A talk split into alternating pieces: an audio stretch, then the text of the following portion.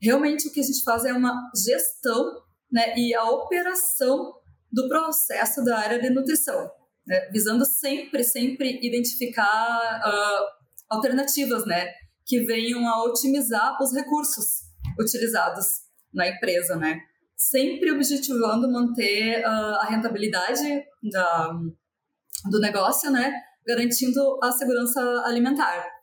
Né? Então, o que a gente sempre conversa aqui, né, o que, que é preciso, assim, nessa, visão, né, para a gente fazer uma boa ração, ter uma boa ração, né?